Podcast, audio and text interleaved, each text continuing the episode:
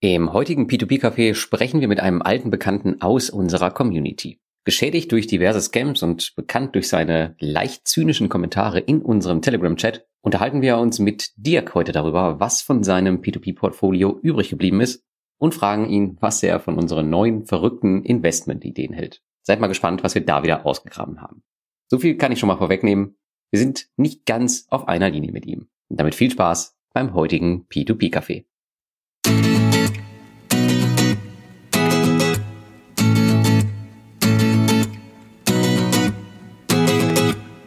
Hallo und herzlich willkommen beim P2P Café Nummer 52 mit Thomas Butz und mir, Lars Wobbel. Hi Thomas. Schönen guten Abend, Lars. Abend, Abend. Und wir haben heute wieder einen Gast dabei. Und zwar einen äh, Wiederholungstäter, der einen ähnlichen Humor hat ich, würde ich sagen. Daher freue ich mich heute schon sehr auf den Podcast. Herzlich willkommen, Dirk. Wie geht's dir? Ja, hallo. Vielen Dank für die Einladung. Lange her, seit wir das letzte Mal gesprochen haben. Ich äh, schätze, ich bin heute hier in der Rolle des einsamen Mahners in der Wüste oder wie man so unschön sagt. Aber ansonsten geht's mir ganz gut. Ich äh, werde wahrscheinlich etwas davon berichten, was bei P2P-Investments alles so schieflaufen kann. Und nicht nur P2P, habe ich gehört. Ja, aber wir wollen es ja jetzt nicht so in die Breite äh, bringen, oder? Na gut, aber seit 2019 ist einiges passiert. Von daher können wir uns ja mal auf ein paar interessante Plattformen, die es so zerlegt hat, freuen. Hoffe ich doch. Da ja, es ist auf jeden Fall sehr, sehr viel passiert, würde ich sagen. Aufregende Zeiten.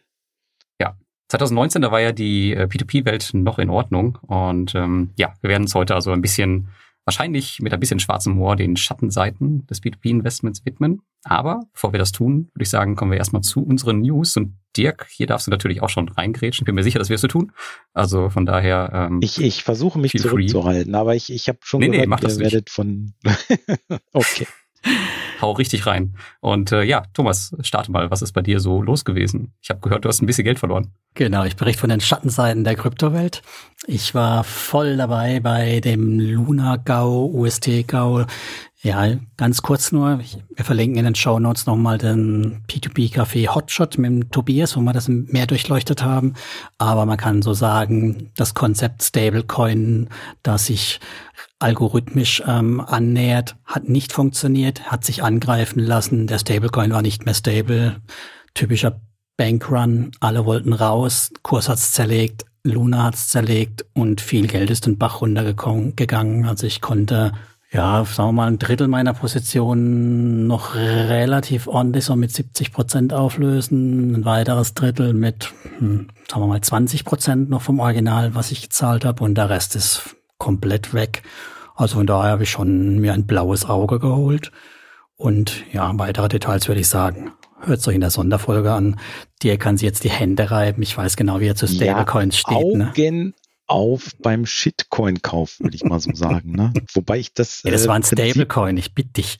Ja, das Prinzip, äh, was ein Stablecoin so, sein soll, das habe ich ja eh noch nicht verstanden, weil ein Stablecoin äh, sollte ja stabil sein und ein Dollar ist ja traditionell seit äh, 50 Jahren nicht stabil, weil der unterliegt ja der Inflation, der wird ja jeden Tag weniger wert.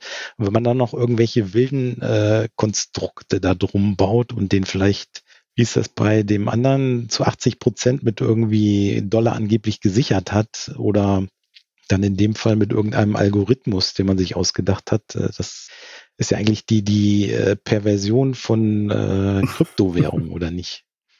Ja, die äh, haben wir übrigens auch erklärt, was ein Stablecoin ist. Kannst du mal reinhören in die Folge, weil die Besicherung ist ja nur eine Besicherung, die mit in dem Moment entsprechendem Wertäquivalent im Buch steht. Ja, ich, ich, ich, ich verstehe das ganze Konzept halt nicht. Warum will man äh, Dollar auf einer privaten Krypto-Chain haben? Denn wenn ich Dollar haben will, dann hole ich mir noch den richtigen Dollar, oder nicht? Wenn ich, Sinn, wenn ich halt rein raus über irgendwelche Brücken will und den Dollar als, als vermeintlich stabile Währung statt volatile Kryptos, kann ich, man kann sich das schon vorstellen, warum man sowas macht. Ja, wahrscheinlich eher, weil es dann irgendwelche Fantasieprodukte mit 20 Prozent Zinsen äh, so sieht's nämlich aus. Ne? So sieht's ja. aus. Ja. ja, ja, klar. Große Thema war natürlich die Gier auch. Aber Dirk, ich, ich kann dir vielleicht mal erzählen, ähm, ich ähm, bin fast dran vorbeigekommen, aber ich kann dir sagen, ich habe mm, tatsächlich auch vor ein paar Wochen entschieden, in Luna zu investieren, eine kleine Tranche. Und ich habe mich erfolgreich dagegen gewehrt und habe mir dann überlegt, habe mir das Projekt angeschaut und dachte, das ist ja super stabil gegenüber dem Bitcoin, auch wenn es mal runtergeht. Und habe dann echt für 1000 Euro investiert, eine Woche vorher. Und diese 1000 Euro sind heute noch 17 Cent wert. Na, immerhin. Na. Ja, Wahnsinn. Ich habe auch ganz viel Luna die, über meine Pools und so. Das ist ganz toll, ja. Das ist eine großartige Sache, ja. Aber wollen ja, wir ganz wie, arg vertiefen, das Thema, wie, oder? Wie war das? Man sollte nur in Sachen investieren, die man auch versteht. Uh, dann wird es aber die, ganz dünn bei die, der Krypto-Ecke. Ganz dünn. Ja. Das stimmt. Also genau. aus meiner Sicht gibt's ja eigentlich nur eine Kryptowährung und die anderen haben sich irgendwelche wilden Stories ausgedacht und äh, versuchen da so ein bisschen auf der Welle mitzuschwimmen, aber Offensichtlich ja. sind da genug Leute anderer Meinung und kaufen dann auch fleißig die Cardanos und Solanas und keine Ahnung was noch äh, dieser Welt und denken, die steigen jetzt bestimmt noch um 100 Prozent. Kann ja durchaus auch irgendwann mal sein. Es ist halt immer schwierig, den Absprung dann auch rechtzeitig zu schaffen. Mhm. Ist ja auch schon passiert in der Vergangenheit. Also wenn man früh genug bei den Projekten dabei ist, dann hat man äh, Glück, solange sie meistens Glück, solange sie halt nicht komplett auf Null gehen, so wie jetzt beim Luna war. Das war jetzt auch mein, mein erster Fall, dass ich echt mal Geld bei den Kryptos verloren habe. Ich meine, noch ist er ja nicht komplett wertlos, aber. Ja, vielleicht kommt er wieder, der kommt bestimmt noch wieder. Da hat der, der Dokan Wan, nee, wie heißt der? Keine ja. Ahnung, der hat da ein ganz ja. tolles Konzept, wie er das alles wieder rausreißt. Das kommt einem dann so ähnlich vor wie äh, bei irgendwelchen PTP-Plattformen, die dann noch sagen, ja, das äh, holen wir dann alles über Gerichtsverfahren oder wie auch immer, alles wieder zurück letztendlich, naja, das Learning daraus ist einfach, ähm, naja, nur mit Sachen mit Geld reingehen, die man halt, was man halt verschmerzen kann. Ja. Aber wenn man halt echt irgendwie 50 Prozent drin ist, und ich meine, es waren ja einige da echt richtig heftig drin. Wahnsinn. Also also so überzeugt mit, davon. mit Altersvorsorge und so Scherz, ne, auch ein paar Screenshots oder ein Screenshot drin, wie irgendwie die Leute ihre Rente verzockt haben.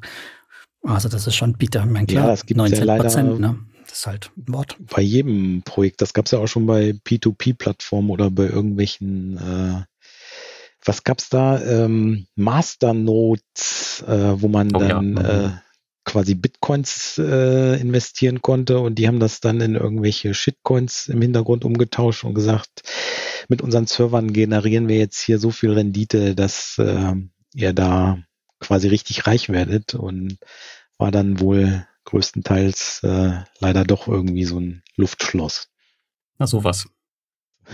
Apropos Luftschloss, ich habe da noch was, eine neue Idee, wie man Luftschlösser bauen kann. Ich habe, wir haben letztes Mal, in der letzten Folge haben wir eine neue Plattform vorgestellt, P2P-Plattform, Monestro und das ist die einzige, die wir kennen mit Kreditkarteneinzahlung. Ne? Und die Kreditkarteneinzahlung kann man machen auch mit einer Crypto.com-Karte und tatsächlich gibt's dann Cashback. Haben wir uns letztes Mal schon drüber unterhalten, Lars, ne? Drei, mhm. drei Prozent. Haben wir. Noch. Noch, ja, noch, genau. Und das ist das Problem. Bis, äh, wahrscheinlich Crypto.com das äh, mitkriegt, dass ihr da so Sachen macht. Also wenn es äh, zu viele Leute machen, werden sie das wahrscheinlich abstellen. Und ich kann nur davon abraten, auf P2P-Plattformen mit Kreditkarte zu bezahlen, weil dann wird nämlich die Rücküberweisung sehr kompliziert. Also das, zumindest war das bei. Deswegen habe ich 10 Euro erstmal mit der Bank überwiesen. ja, genau. das war aber äh, zum Beispiel bei mir das Problem bei Bondora. Da konnte man ja auch mal mit Kreditkarte einzahlen und äh, da musste ich dann ein Support-Ticket äh, aufmachen, um das äh, Geld irgendwie wieder zurückzubekommen, weil die Kreditkarte Kreditkarte gab es dann natürlich nicht mehr. Mhm. Und sie haben dann versucht, ähm, das auf diese Kredit nicht mehr existierende Kreditkarte zurückzubuchen. Die gab es dann aber noch virtuell irgendwie bei Visa oder Mastercard und deswegen war das Geld dann irgendwo im Nirgendwo sozusagen. Und ja, angeblich mussten sie dann irgendwelche Änderungen da in ihrem Programmcode machen, äh, keine Ahnung. Auf jeden Fall hat das äh, fast zwei Monate gedauert, bis das Geld dann äh, bei mir war.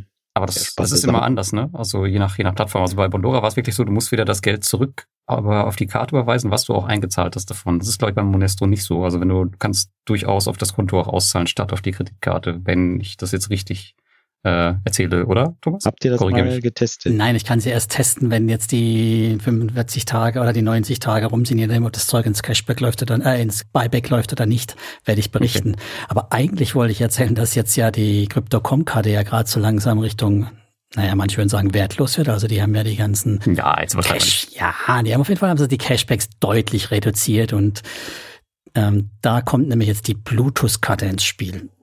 Der neueste Scheiß.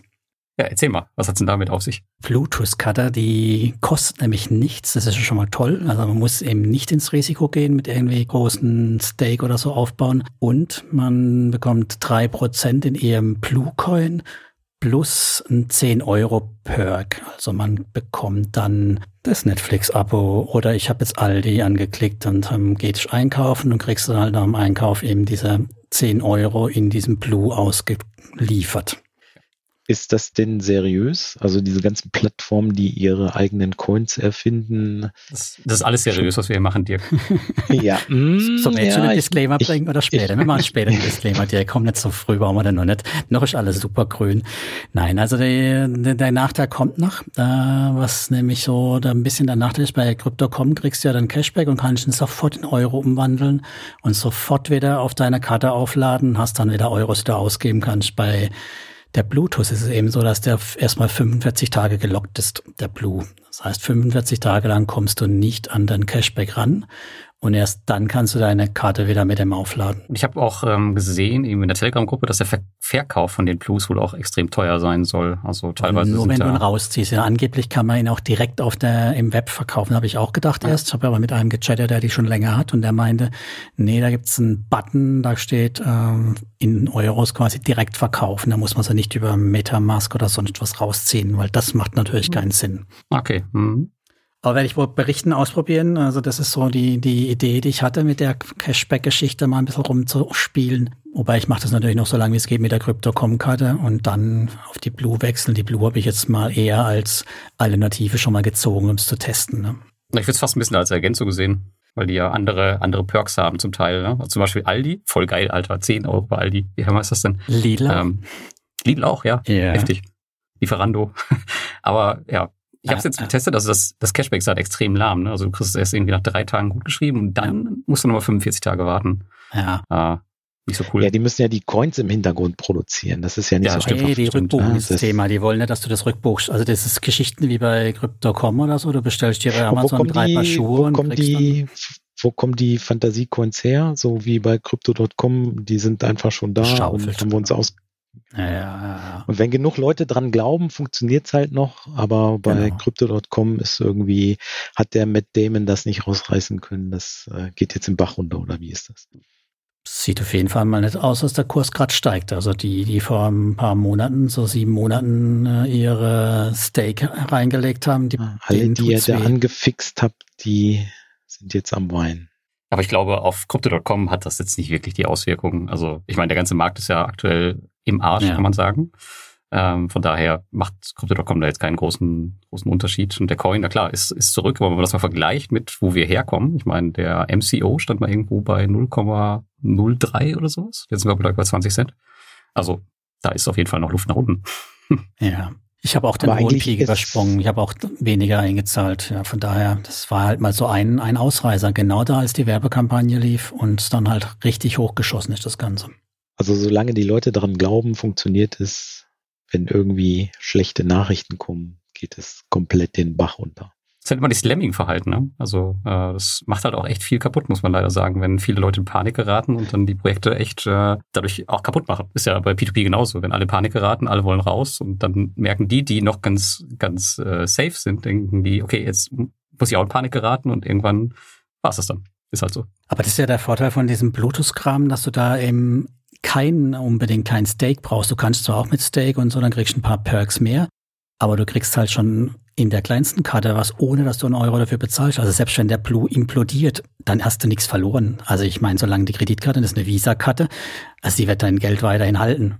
Aber machen wir uns nichts vor, diese kostenlosen 3% Cashback, die werden auch nicht ewig halten. Ja, das vermutlich. Und äh, ob man wirklich 5 Euro oder 10 oder 15 Euro für mehr Perks haben will mit dieser 45 Tage Haltefrist, weiß ich im Moment auch nicht. Immer, wie ist es schön, im Bullenmarkt mag das gar nicht so schlecht sein. Ne? Aber im Markt, wo man nicht weiß, wie viel Bereinigung es noch gibt und ob das Zeug, wie der Dirk so schön sagt, in sich in Luft auslöst, bin ich mir auch nicht sicher, ob man ja da Geld raushaut. Im ne?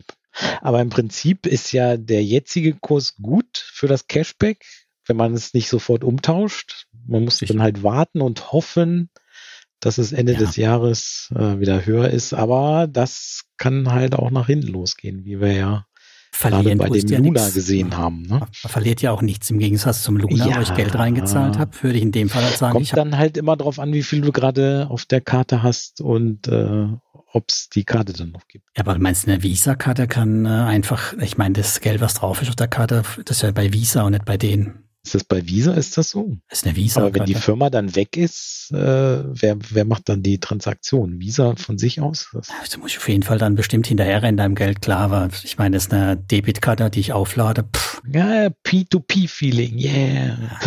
Aber im Gegensatz zu anderen Firmen macht die, äh, kommen wir gleich noch zu, zu einer anderen Firma, ähm, im Gegensatz dazu macht Plutos eigentlich einen ganz ordentlichen Eindruck. Die sind reguliert in Großbritannien. Du hast, du kriegst sogar ein eigenes Konto. Haben die nicht eine italienische Domain? Ja, die Domain, ja, die ist komisch, ja. aber die, die Bude kommt aus aber England. Großbritannien ist ja auch immer äh, sehr beliebt für ja, seriöse stimmt, ja. Plattformen, die äh, denen quasi gar nichts passieren kann. Ja, richtig, aber du, du hast hier schon mal mehr, als du bei vielen anderen Krypto-Plattformen äh, jemals haben wirst. Also das ist schon mal ähm, ein Gütesiegel, würde ich fast sagen. Gibt es da äh, Leute, CEOs, irgendwas? Äh, ja, gibt's, habe ich, äh, hab ich schon mal rausgesucht, ja, gibt's. Aber was ich, was ich gar nicht erzählt habe, ist eigentlich der, der, der nächsten Hattrick, wo ich noch mehr überlegt habe. Der, da hat mich jemand anders draufgebracht. Oh, es, was kommt hier? es, gibt ja, es gibt ja noch die Nexo-Karte, ne? Die Nexo-Karte, mhm. die funktioniert nämlich so, dass wenn du bei Nexo Platin Member bist, was alle, die mehr Zinsen haben wollen, eh sind. Also das heißt, du hast diesen Nexo-Coin bei denen rumliegen und lässt du den verzinsen, bist dann halt Platin. Und wenn du das hast, dann musst du bei der Nexo-Karte überhaupt keine Kreditzurückzahlung machen. Ja? Also das heißt, du kannst 100 Euro, hast du da den Nexus dort liegen, dann kannst du für 100 Euro was ausgeben, du musst es solange du Platin bist, nie zurückzahlen. Ja, die kannst du einfach, ne, solange der Kurs nicht verändert sich oder so, hast die 100 Euro woanders ausgegeben, musst aber nicht zurückzahlen. Das ist ja wie bei der TUI. Ja, und du kriegst für die 100 Euro weiterhin bei Nexo deine ähm, Rewards. Ne? Aber ist das nicht eigentlich die unseriöseste Krypto-Plattform von allen? Jetzt warte, lass mich noch fertig Mit erzählen. Die, Ach so, sorry, die, sorry, sorry. Und die 100 Euro war jetzt die Idee, die kranke Idee war jetzt von mir, die 100 Euro, die nehme ich jetzt stecke die in Monestro rein, kriege dann damit ein Cashback auch auf Nexo, weil die haben dann natürlich auch noch Cashback hängen, muss die aber auf äh, Nexo ja nie zurückzahlen. Wenn sie zurückkommen, die 100 Euro bei äh, Monestro, zahle ich sie wieder auf Nexo ein, wieder 100 Euro, so wie ein Perpetuum mobile, oder? Das hört sich sehr nachhaltig an, Thomas. ja, das ist auf jeden Fall total seriös und krass, oder? Äh, ja, das siehst du mal, wie verzweifelt ich bin nach dem Luna-Ding, dass ich jetzt mich an jedem Strohhalm festhalten muss. Ne? Muss halt alles wieder rausholen, naja, klar. Teufel, komm raus. So Ideen komme ich dann. Ich schlaf nicht hier mehr wegen sowas. ja, das sind alles so Ideen, die es so gibt, aber ähm, ob ich das wirklich tue und wenn, ihr kennt mich ja, wenn, dann würde ich das mit, so wie jetzt ja auch mit 100 Euro, 500 Euro. Wie lange gibt's so denn noch so? Ja, ich hoffe noch lange, ich habe da schon ein bisschen was rumlegen. Ah. Aber habt ihr nicht äh, mal eine Sondersendung zum Thema äh, Scams gemacht und wie man die erkennt und dann lässt ja, ja, ihr euer klar. Geld auf solchen Plattformen liegen? Ja, gut, aber das, äh, da kommst du ja bei Krypto-Plattformen fast gar nicht drum rum, ja. Naja, es gibt ja immer noch Kraken oder ja, Muri oder. Warum willst du denn da dein Geld liegen lassen? Da passiert ja nichts mit deinen Coins. Ja. Du willst ja, dass die, dass die Coins irgendwie arbeiten. Da musst du halt auf solche Plattformen gehen. Ansonsten äh, kannst du dich halt mit deinen ja, 2% äh, Bitcoin zufrieden geben bin jetzt äh, natürlich eher auf der sicheren Seite und habe meine Coins jetzt, auf meiner Hardware-Wallet Wallet und äh, lass sie nicht auf irgendwelchen dubiosen Plattformen ihre, weiß nicht, was kriegt man für Bitcoin momentan für Zinsen? Vielleicht 5, 6 Prozent in Nexo oder nee. so. Ne? Doch so nee, nee. viel. Bei Nexo weiß ich jetzt nicht. Also bei Celsius bin ich, glaube ich, aktuell bei 3 oder 4. 4,25 oder sowas. Ja, aber für, für, für das Risiko würde ich äh, meine Bitcoins nicht aus der Hand geben. Ja, ich habe die ja verstreut überall im Internet, also wenn Celtics halt wegfliegt. äh, gut zu wissen. Äh, ich gehe gleich mal gucken. Wo, wo liegen noch welche? wenn was wegfliegt, dann ist das so.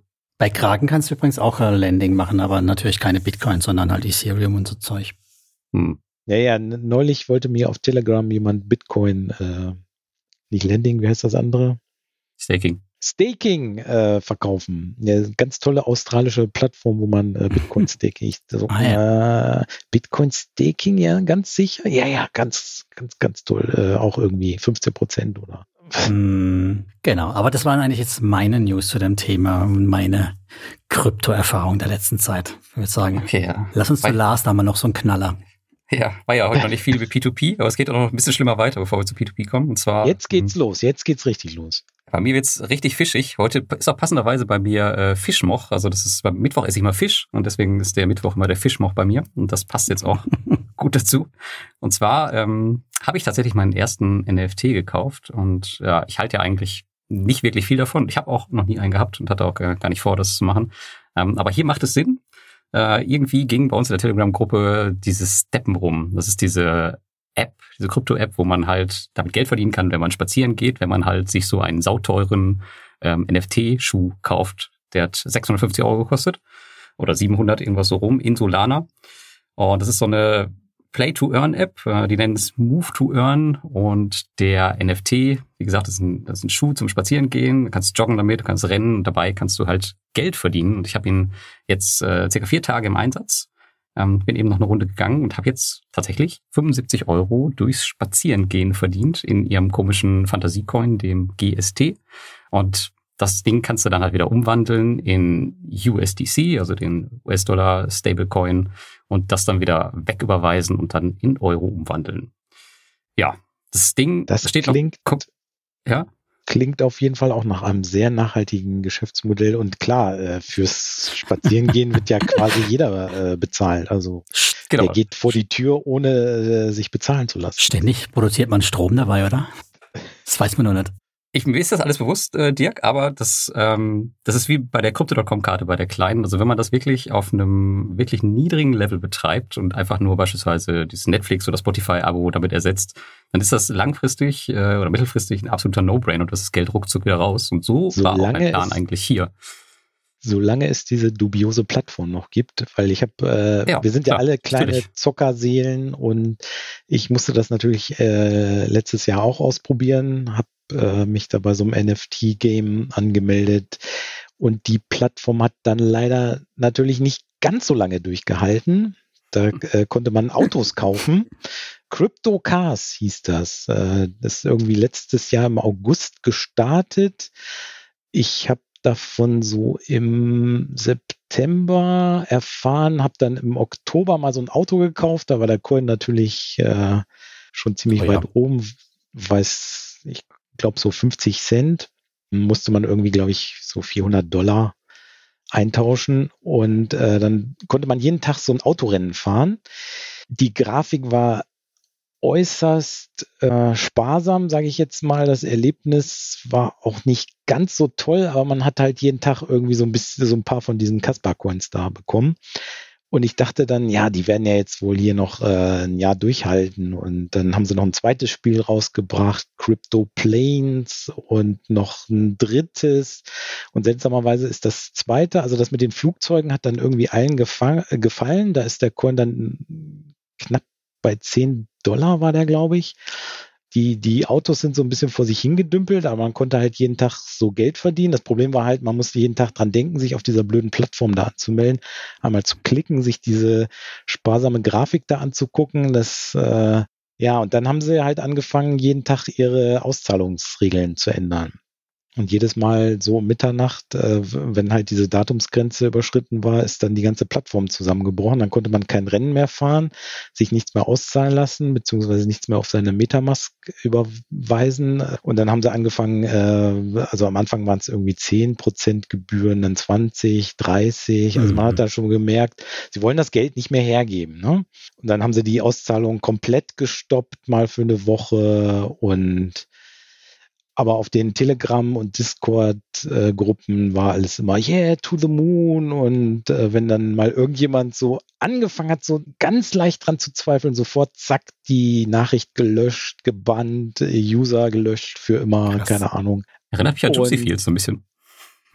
Ja, ja weiß ich Aber gar nicht. Wenn man da was Kritisches sagt, wird man, glaube ich, nicht sofort gelöscht. Echt? Dann wird natürlich auch so gesagt, rausgeschmissen, ohne was zu sagen, wenn sie nur die Kuh. Ja, haben sie dich rausgeworfen? Mich haben sie schon länger rausgeworfen, ja. Obwohl ich echt nur gelauscht habe, was die, was die Jünger dort oh, den Priestern von den Lippen ablesen, ja. Na, jedenfalls bei dem NFT-Game war es dann, erinnerte dann sehr so an Investio. Äh, es ging dann halt, am Ende hast du halt nichts mehr rausgekriegt. Dann haben sie noch irgendwie den Coin geändert in Version 2.0. Das heißt, wenn mhm. du dann äh, auf der Metamask dein, deine Coins gesammelt hattest, musstest du dann irgendwie, hattest du ein Zeitfenster von drei, vier Stunden, das dann wieder auf Pancake Swap äh, umzuwandeln. Krass. Also in dem Game haben sie es dann automatisch getauscht, aber du hast das aus dem Spiel natürlich nicht mehr rausgekriegt, hm. weil da haben sie dann äh, die, die Auszahlungsgrenze so weit erhöht oder der Server ist dann zusammengebrochen, dass es nicht funktioniert hat, das Auszahlen. Na, jedenfalls, der, der Coin ist dann natürlich total in den Keller gegangen und naiv wie ich war, habe ich dann natürlich gewartet, ja, das kommt doch gleich wieder und äh, jetzt hier für 13 Cent verkaufst du doch jetzt nicht. Und dann habe ich. Nachkaufen, Jörg, nachkaufen. ja, genau. Äh, Kurs war billig. Yeah, endlich günstig. Einstiegspreis halbieren. Und ich habe es dann, ich glaube, bei 6 Cent oder so äh, konnte ich dann gerade noch in diesem drei Stunden Zeitfenster da das zurücktauschen und habe danach so irgendwie von den 400 irgendwie so 80 äh, Dollar oder so ähnlich zurückgekriegt. Und dann, dann gab es chinesisches Neujahrsfest, dann haben sie alle Server runtergefahren, also komplett, hatten keinen Bock mehr zu arbeiten und die in den Gruppen mussten sie dann natürlich das ganze Zeug zensieren, da hatten sie wohl auch keinen Bock drauf. Und dann aber so eine Ankündigung, ja, nach dem Neujahrsfest sind wir ja wieder da für euch und wir überlegen uns jetzt eine ganz tolle Strategie, damit das wieder to the moon geht und die Kurse wieder steigen und also so ähnlich hier wie bei Terra Luna. Ja. Und äh, tatsächlich haben sie dann sich nochmal gemeldet und dann gesagt, also die, die Server waren dann noch erreichbar, war halt mit dieser Meldung, ja, schade, wir machen gerade Pause und kommt doch mal wieder zurück und dann ja, und jetzt kommt unser Welteroberungsplan, wir werden alles plattbügeln und äh, wartet auf die Ankündigung und dann war zack, komplett alle Gruppen gelöscht, Discord-Server weg oh, und die Server vom Netz, also typisches Rugpool, total Krass. Stecker gezogen. Ja. Aber dann lass uns mal zurück zur Last 700 Euro Schuh gehen, oder? Das kann dann nämlich gar nicht passieren bei dem. Ja, nee, nee, das, das kann ich verstehen. Stimmt, der Schuh war ja noch teurer als mein Automensch. Ja, aber es, es gibt, also das ist ja wirklich das, was ich mache, das ist ja echt nur Spaß. Aber ich habe jetzt mal so ein bisschen bei YouTube ja, ich heute das ja recherchiert. Auch nur Spaß gemacht, ne? Also ich, nee, mir war schon klar, dass das äh, ein Scam ist. Also ich habe heute jemanden gefunden, ich habe heute jemanden gefunden, der hat ähm, 10.000 Euro da rein investiert, hat um die 15, oh. 16 Schuhe und hat die auch hochgelevelt und so. Und der verdient durch Spazierengehen 300 Euro pro Tag. Ja, also ich mal hat auch 10.000 Euro da reingebuttert. Ja, aber wenn er das, wenn er jetzt ein bisschen klug ist und das immer umwandelt, das Projekt lang genug durchhält. Ja, ist er denn klug? Das, das Problem ist ja, je länger man das macht und je länger man jeden Tag da irgendwie so ein bisschen Geld verdient, desto mehr fängt das man ja an, an dieses Projekt zu glauben. Auch, ja, ja, ne? genau. Das macht süchtig, klar. Hm das ist ja dann so ein bisschen Stockholm-Syndrom. Äh, boah, was die hier für tolle Sachen machen und für, für quasi nichts tun. Ähm, also dieses Spiel haben äh, zum Beispiel in Brasilien, da haben auch Leute äh, Tausende von Dollar reingebuttert. Und wenn die dann in Urlaub gefahren sind oder keinen Bock mehr hatten, haben die dann äh, irgendwelche anderen Leute beauftragt, die dann jeden Tag diese Klicks da machen. Ne?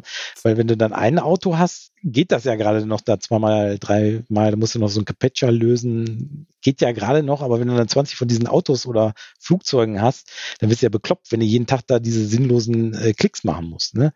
Und äh, so richtig skripten kannst du das halt auch nicht, weil diese, ständig diese Capetchas kommen und dann äh, haben die da tatsächlich Leute äh, beauftragt, die Filipinos. dann so quasi Klicksklaven. Das gab ja, mhm. gab es ja auch hier bei diesem anderen Spiel hier, Exi Infinity. Da haben sie ja dann noch gesagt, ja, Tourismus äh, ist niedergebrochen, jetzt äh, haben wir hier eine tolle neue Einnahmequelle. Wir, wir klicken jetzt hier für die reichen Europäer oder Amerikaner hier in dem Spiel Geil. rum. Aber so ein, so ein Spiel macht ja dann auch keinen Spaß mehr. Das ist ja dann, das ist ja schlimmer als Arbeit. Arbeit ja. ja. Und diese Grafiken sind ja echt grottenschlecht und das macht auch keinen Spaß. Und dann bist du gezwungen, da jeden Tag diese sinnlosen äh, Autos oder Flugzeuge da durch die Gegend zu schicken. Das, ja. das Handy deiner Katze umbinden, Lars, oder so. Ja, aber hier, ist, hier steppen wir schon ein bisschen anders, weil das hat ja schon den Sinn, dass man sich bewegt. Also den Sinn dahinter ja. finde ich schon eigentlich ganz ja, okay, cool. Die Idee ist natürlich eh, besser. Also genau.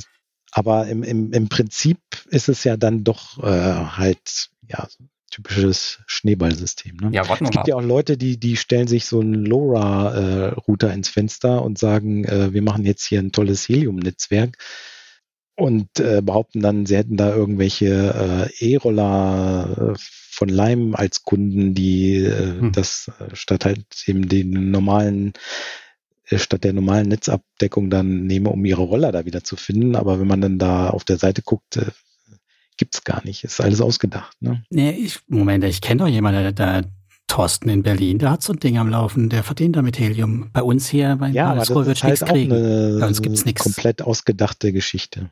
Du meinst? Also, achso, du meinst, die, die Roller brauchen das gar nicht? Die, die, die Roller sind da gar nicht Kunde. Das hat sich irgendjemand ausgedacht. Ach also so. wenn man da jetzt auf der, der Kundenseite da guckt, dann sind die ganzen Routerhersteller da äh, als Partner verlinkt. Ah. Da gibt's ja dann tausend Chinesen, die äh, diesen Chip da ein, einkaufen, lizenzieren und dann diese Dinger da durch die Gegend schicken. Die ja auch nicht ganz billig ja, sind, die Router, ne? Ja, noch sind sie, glaube ich, relativ teuer, aber das wird jetzt, denke ich mal, in Kürze auch zusammenbrechen. Weil es halt eine typische Schneeballgeschichte ist. Spaßig, ja. Ja, gut. Aber kommen wir jetzt erstmal zurück zu äh, vielleicht wieder etwas solideren Sachen oder, oder gibt's? ja, lass uns mit einem P2P-Scam-Boon anfangen.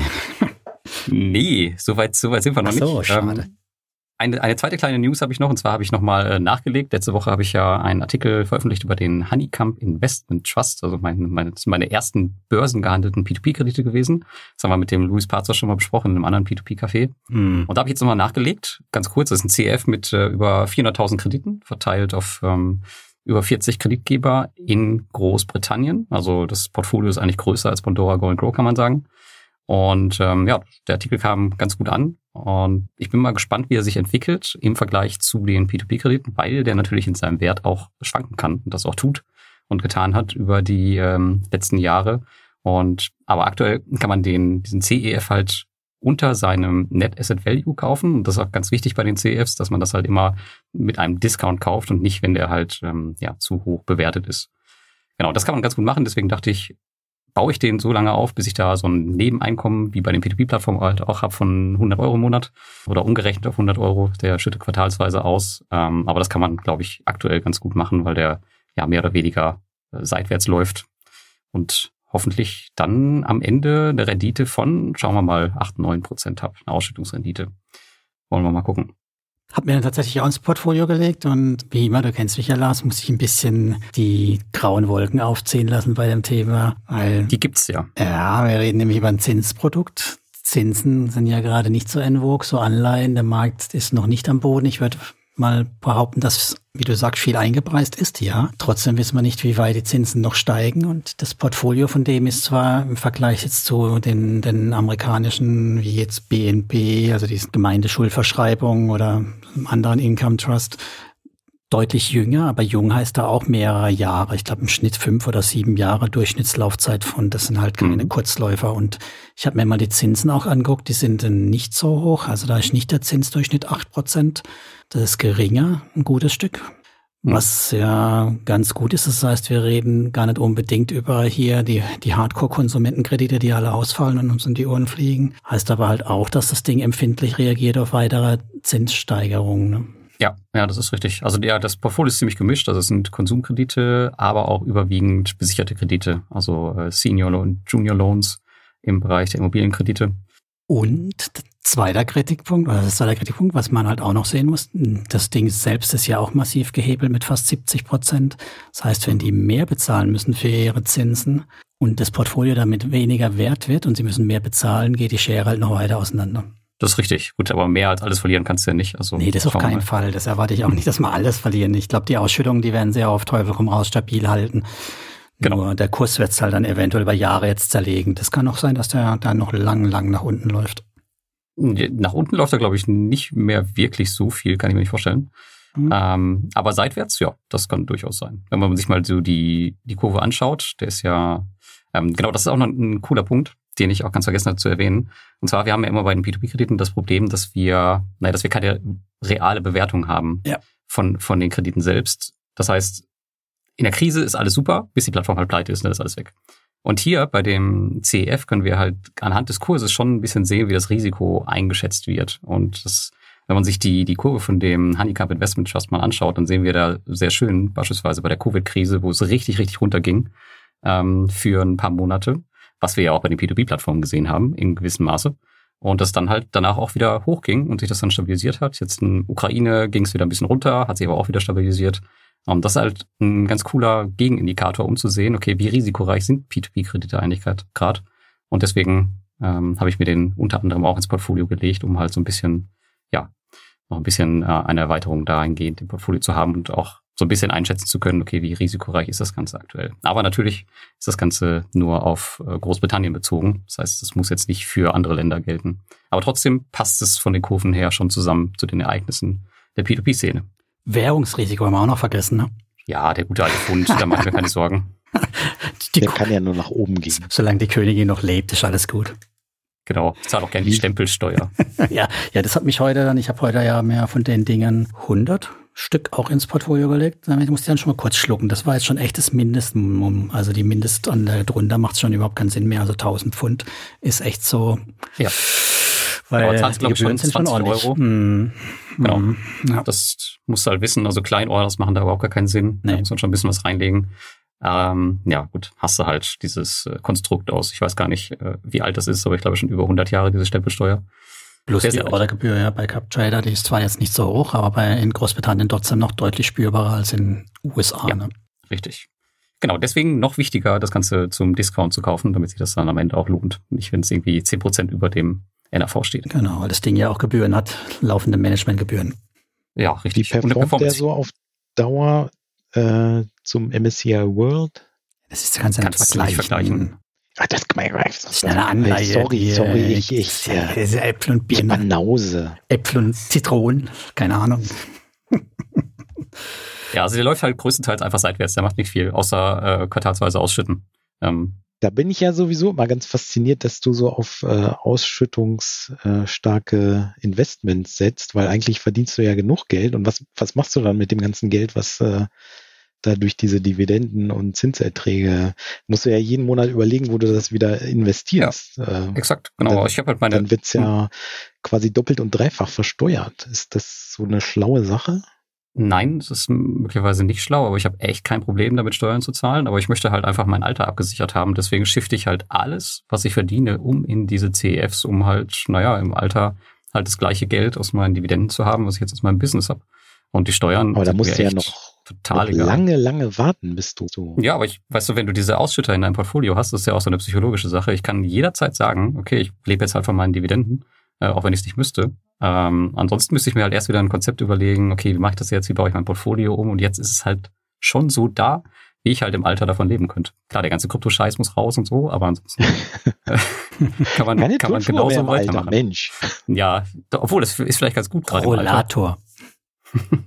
Ich habe heute noch gelesen, dass man äh, deutlich länger lebt, wenn man halt pro Tag mindestens seine 8000 Schritte geht. Also, Snap ja, installieren. Das du bestimmt auf einer Seite von so einem Smartwatch-Hersteller gelesen. Nee, WHO nee. empfiehlt das ja auch. Nee, war die bunte.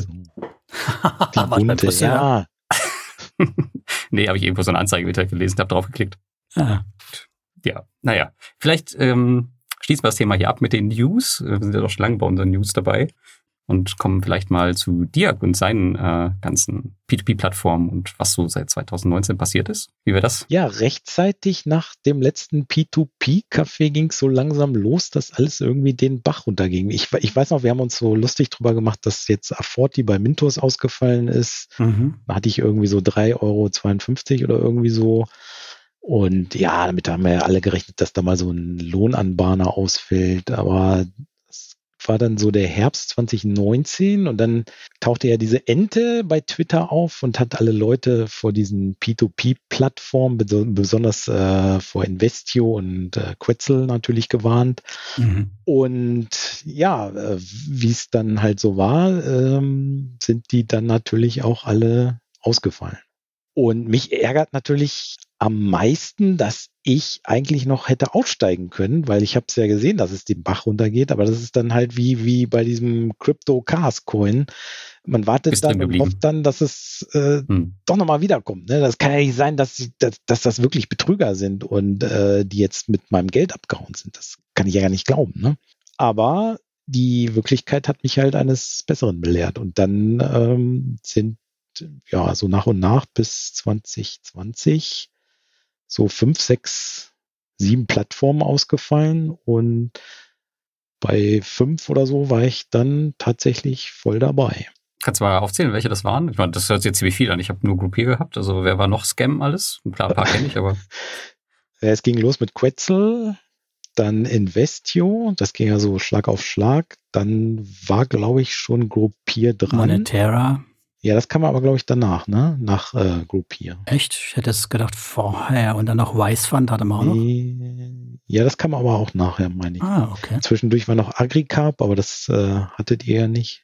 Hast du da investiert? Da, ja, da bin ich aber, da bin ich noch rausgekommen, weil das äh, war natürlich extrem dubios. Und da habe ich auch nie das Kamel, Kamel gekriegt, was ich immer haben wollte.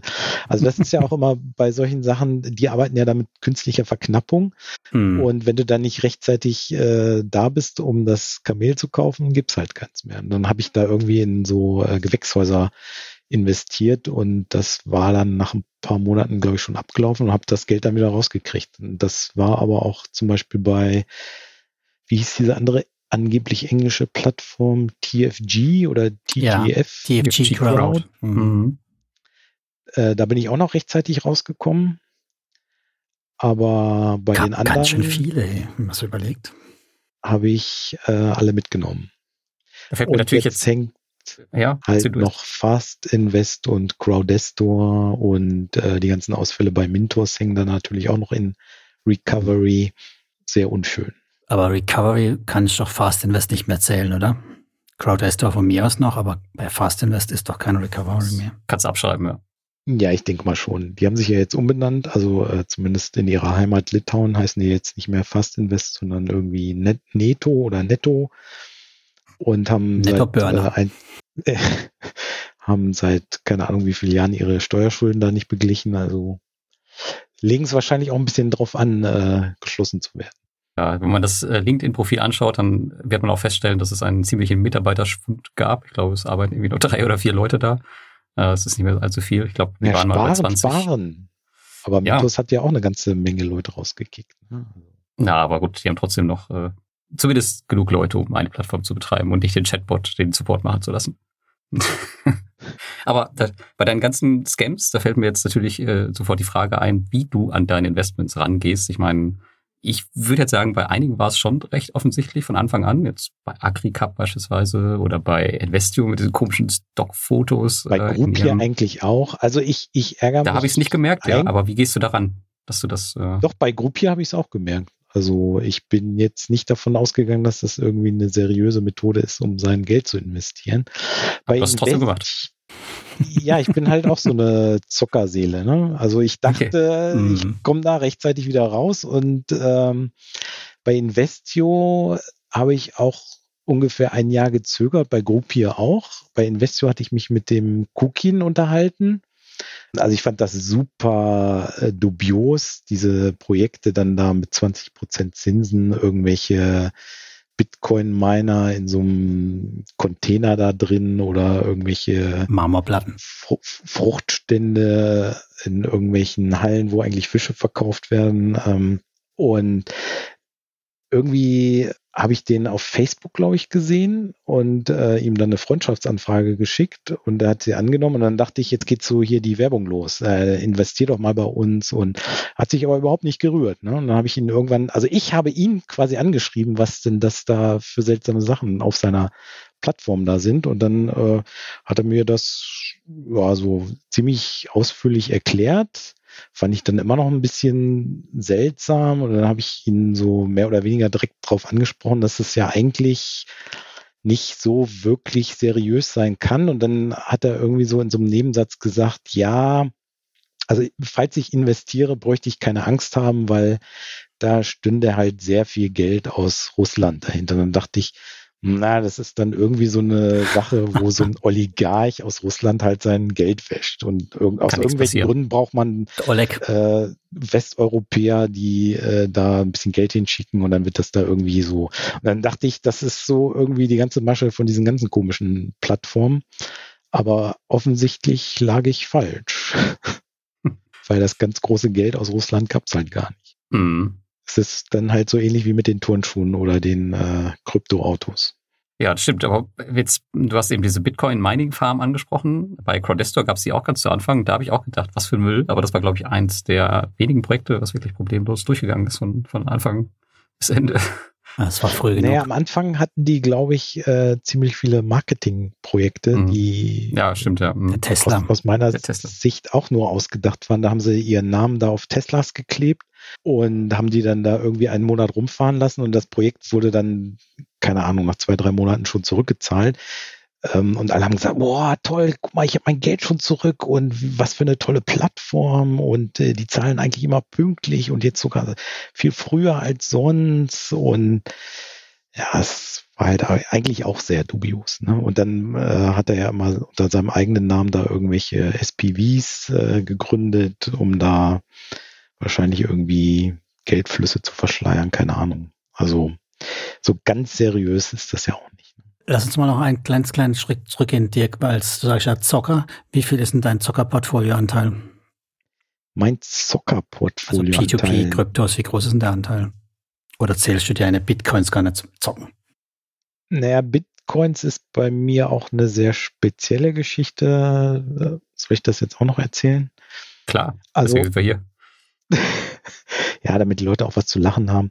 Ähm, ja, das äh, Zockerportfolio war halt 2019 war das schon sehr hoch. Das war 20, 25 Prozent. Ne? Oh. Man leidet ja. halt auch so unter Selbstüberschätzung. Hm. Ah, jetzt investiere ich hier in seltsame Sachen. Ich habe dann auch noch äh, ein Jahr später da in Wirecard, allerdings sehr gemäßigt investiert, weil ich konnte mir nicht vorstellen, dass sie sich auch irgendwie ein paar Milliarden wie Investio irgendwo ausdenken. Aber man wird halt immer wieder eines Besseren belehrt. Ne? noch mehr Aktientipps von dir. Und das, das, ich, ich hätte da auch aussteigen können. Also die Aktie, ich hatte die mit 100 Prozent im Plus. Äh, aber dann ist man ja so blöd und denkt, ja, da, hier, morgen ist das ja bestimmt 150 Prozent. Also wie, wie dämlich kann man sein, ne? Im Nachhinein, aber ja, man muss halt durch Schmerzen lernen. Okay, das heißt jetzt sagen ja. wir mal, mehr wie 20 Prozent hast du jetzt nicht mehr, oder? Nee, jetzt, ja, das äh, ist ja quasi fast alles äh, weg. Das sind jetzt vielleicht noch, also P2P sind unter 10 Prozent deutlich. Das heißt, 80 Prozent legst du auf jeden Fall klassisch, wie wir das so sagen würden, an ETFs, Aktienkram, ne? Ja, also um nochmal auf den Bitcoin zurückzukommen, äh, ich war ja bei sehr vielen Sachen sehr früh dabei. Also jetzt nicht nur investmenttechnisch, sondern auch bei Technik oder Musik oder keine Ahnung.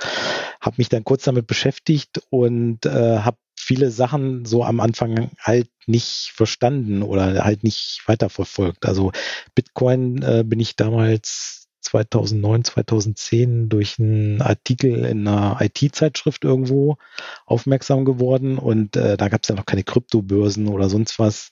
Da stand dann halt äh, endlich die Lösung für Internet, äh, Bezahldienste, jeder macht sich sein Geld quasi selber und die Leute vertrauen sich und äh, bezahlen dann damit. Und, äh, da hatte ich mich noch nicht mal so mit Investments und so weiter beschäftigt. Es war halt immer irgendwie so auf meiner Liste, aber irgendwie ist man ja dann doch davor zurückgeschreckt, sein, sein Geld irgendwie in Aktien oder sonst was zu investieren. Und dann habe ich, habe ich einfach versucht, so technisch diese Sache zu verstehen. Und die, die Idee war einfach so völlig bizarr für mich. Jeder macht sein eigenes Geld, das kann ja gar nicht sein. Und dann habe ich äh, äh, auf so einem Notebook muss man da mal dann noch selber kompilieren, äh, diesen Miner mhm. und habe den dann angeworfen, aber ich habe es halt äh, überhaupt nicht verstanden. Es gab da auch keine Community irgendwo oder ich habe sie zumindest nicht gefunden. Dann habe ich versucht, dieses äh, Programm da zum Laufen zu bringen und dann äh, hat es erstmal wahnsinnig lange gedauert, bis ich dann verstanden habe, dass man auch eine Wallet braucht, wo man äh, dann diese Bitcoins mhm. halt äh, speichert, wenn man da äh, ganz lange dieses Programm laufen lässt, was äh, den Computer halt ganz äh, laut werden lässt und warm. Und am Anfang hatte ich dann da als Parameter halt die, die Beispieladresse da abgetippt. Da hat sich dann wahrscheinlich irgendjemand gefreut, dass er dann da die Bitcoins auf seine Adresse gekriegt hat. Wobei damals war das Zeug einfach nichts wert, ne? weil das konnte sich wahrscheinlich so gut wie keiner vorstellen, dass man äh, sein, sein eigenes Geld erschafft. Ne? Naja, und dann ähm, habe ich halt noch diese Wallet kompiliert und habe das Notebook da so ein paar Tage laufen lassen. Es ist dann unglaublich laut und äh, heiß geworden und dann hat sich noch der Akku so aufgebläht. Das weiß ich noch. da habe ich wahrscheinlich Glück gehabt, dass das nicht in Flammen aufgegangen ist. Mhm. Und dann habe ich das irgendwann abgebrochen und äh, nochmal so nachgedacht, ja, wo sind denn die Bitcoins jetzt? Wo sind sie denn? Ne?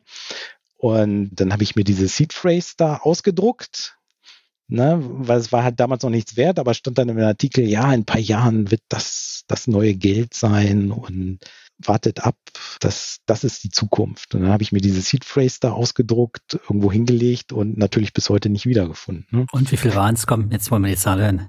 Ja, ich eh, ehrlicherweise, ich weiß es nicht mehr. Also es Sei waren froh. nicht viele, weil das hat äh, schon wahnsinnig lange gedauert. Es war halt nur ein Notebook.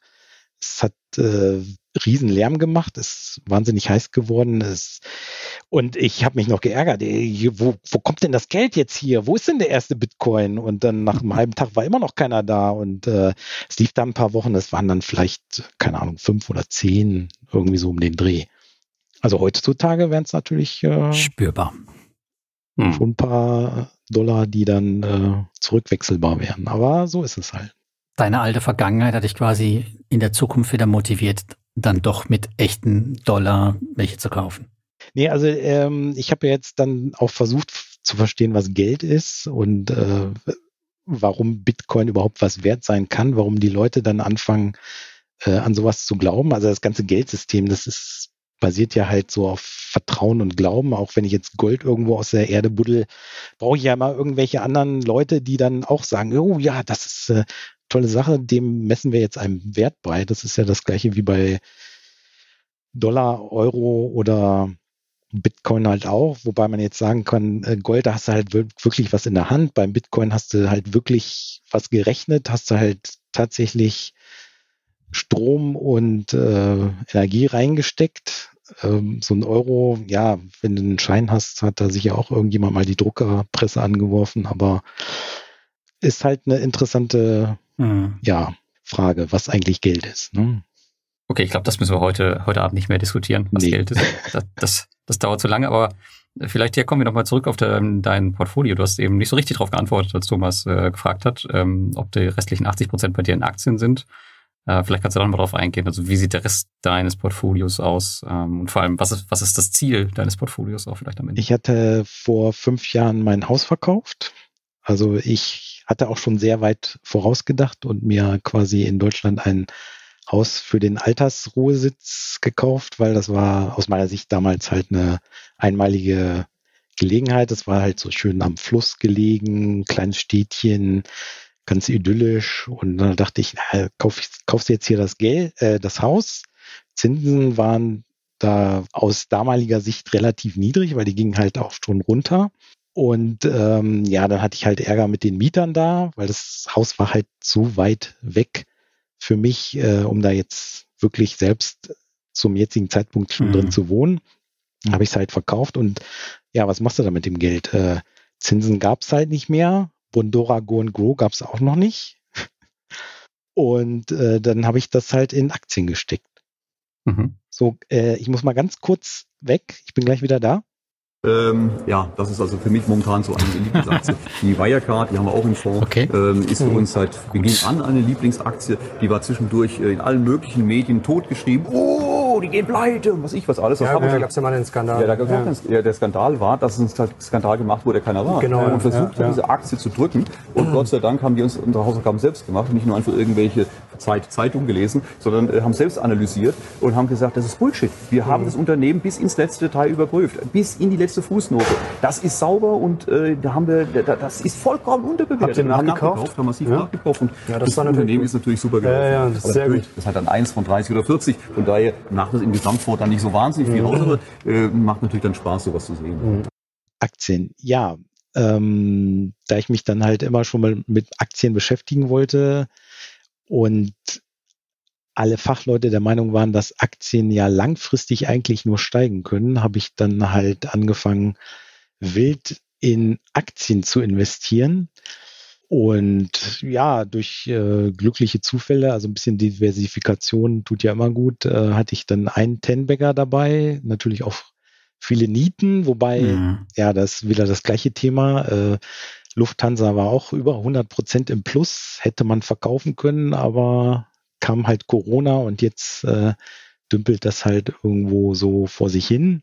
Also ich hatte da in, in ganz wilde Sachen teilweise auch investiert, norwegische Lachsfarm oder was man sich so ausdenken kann. Ne? Die war doch gar nicht so schlecht, die norwegische Lachsfarm, die hat eine hohe Ausschüttung gehabt, oder? Oder das was ja, die das hat aber ist. gedauert. Die, die, die ist sehr lange vor sich hingedümpelt und dann, werd, Mhm. dann wurde ich immer nervös, weil so am Anfang hat man ja dann immer so den Drang, da jeden Tag reinzugucken und dann, ah nein, oh, ein Prozent Minus, um Gottes Willen. Und dann, ja, äh, es ist so. Und dann irgendwann ging es dann wieder grün, aber war auch nur ein Prozent und dann habe ich halt äh, eine Verkauforder bei, keine Ahnung, sieben, acht Prozent. Und dann war das natürlich so die Zeit, wo das dann ja halt richtig ins Plus gegangen ist. Aber ja, was willst du machen? Ist dann halt ein weg. kleiner Gewinn, den du mitgenommen hast. Ähm, weißt du halt vorher nicht, ne? Aber das heißt, du hast wirklich auf Einzelaktien gesetzt, ja? Du hast jetzt nicht irgendwie einen, Genau. einen Korb gekauft. Ja, das ETF war mir irgendwie zu langweilig und das äh, war halt auch noch so meine Zuckermentalität. Äh, irgendwie erwische ich eine richtige Aktie. Eine hatte ich ja auch tatsächlich, die hat dann über 1000 Prozent gemacht. Muss man halt auch mal Glück haben.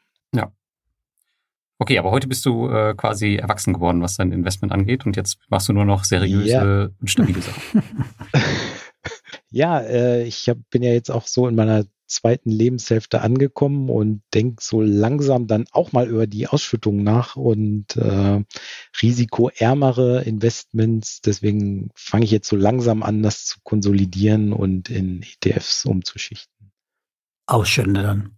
Ja, nicht nur, aber äh, größtenteils versuche ich das halt. Das ist halt nicht, nicht so ganz einfach für mich, weil ich arbeite ja jetzt auch noch und äh, ich habe dann immer so diesen Reflex, wenn, wenn dann Dividenden kommen oder ein ETF was ausschüttet, das man muss ja dann irgendwas mit dem Geld machen. Da muss man es wieder irgendwo investieren und das ist ja dann auch jedes Mal wieder so eine Frage, mit der man sich beschäftigen muss. Äh, man will ja dann nicht wieder äh, Geld zu Bondora Go and Grow schicken. Wobei, äh, die haben ja, glaube ich, gerade wieder alles gedeckelt, ne? Oh, Unlimited kannst du jetzt hinschicken, was du willst. Ach ja, Unlimited. Da gibt's ja immerhin sagenhafte 4%, glaube ich. Ne? Neue Tagesgeld.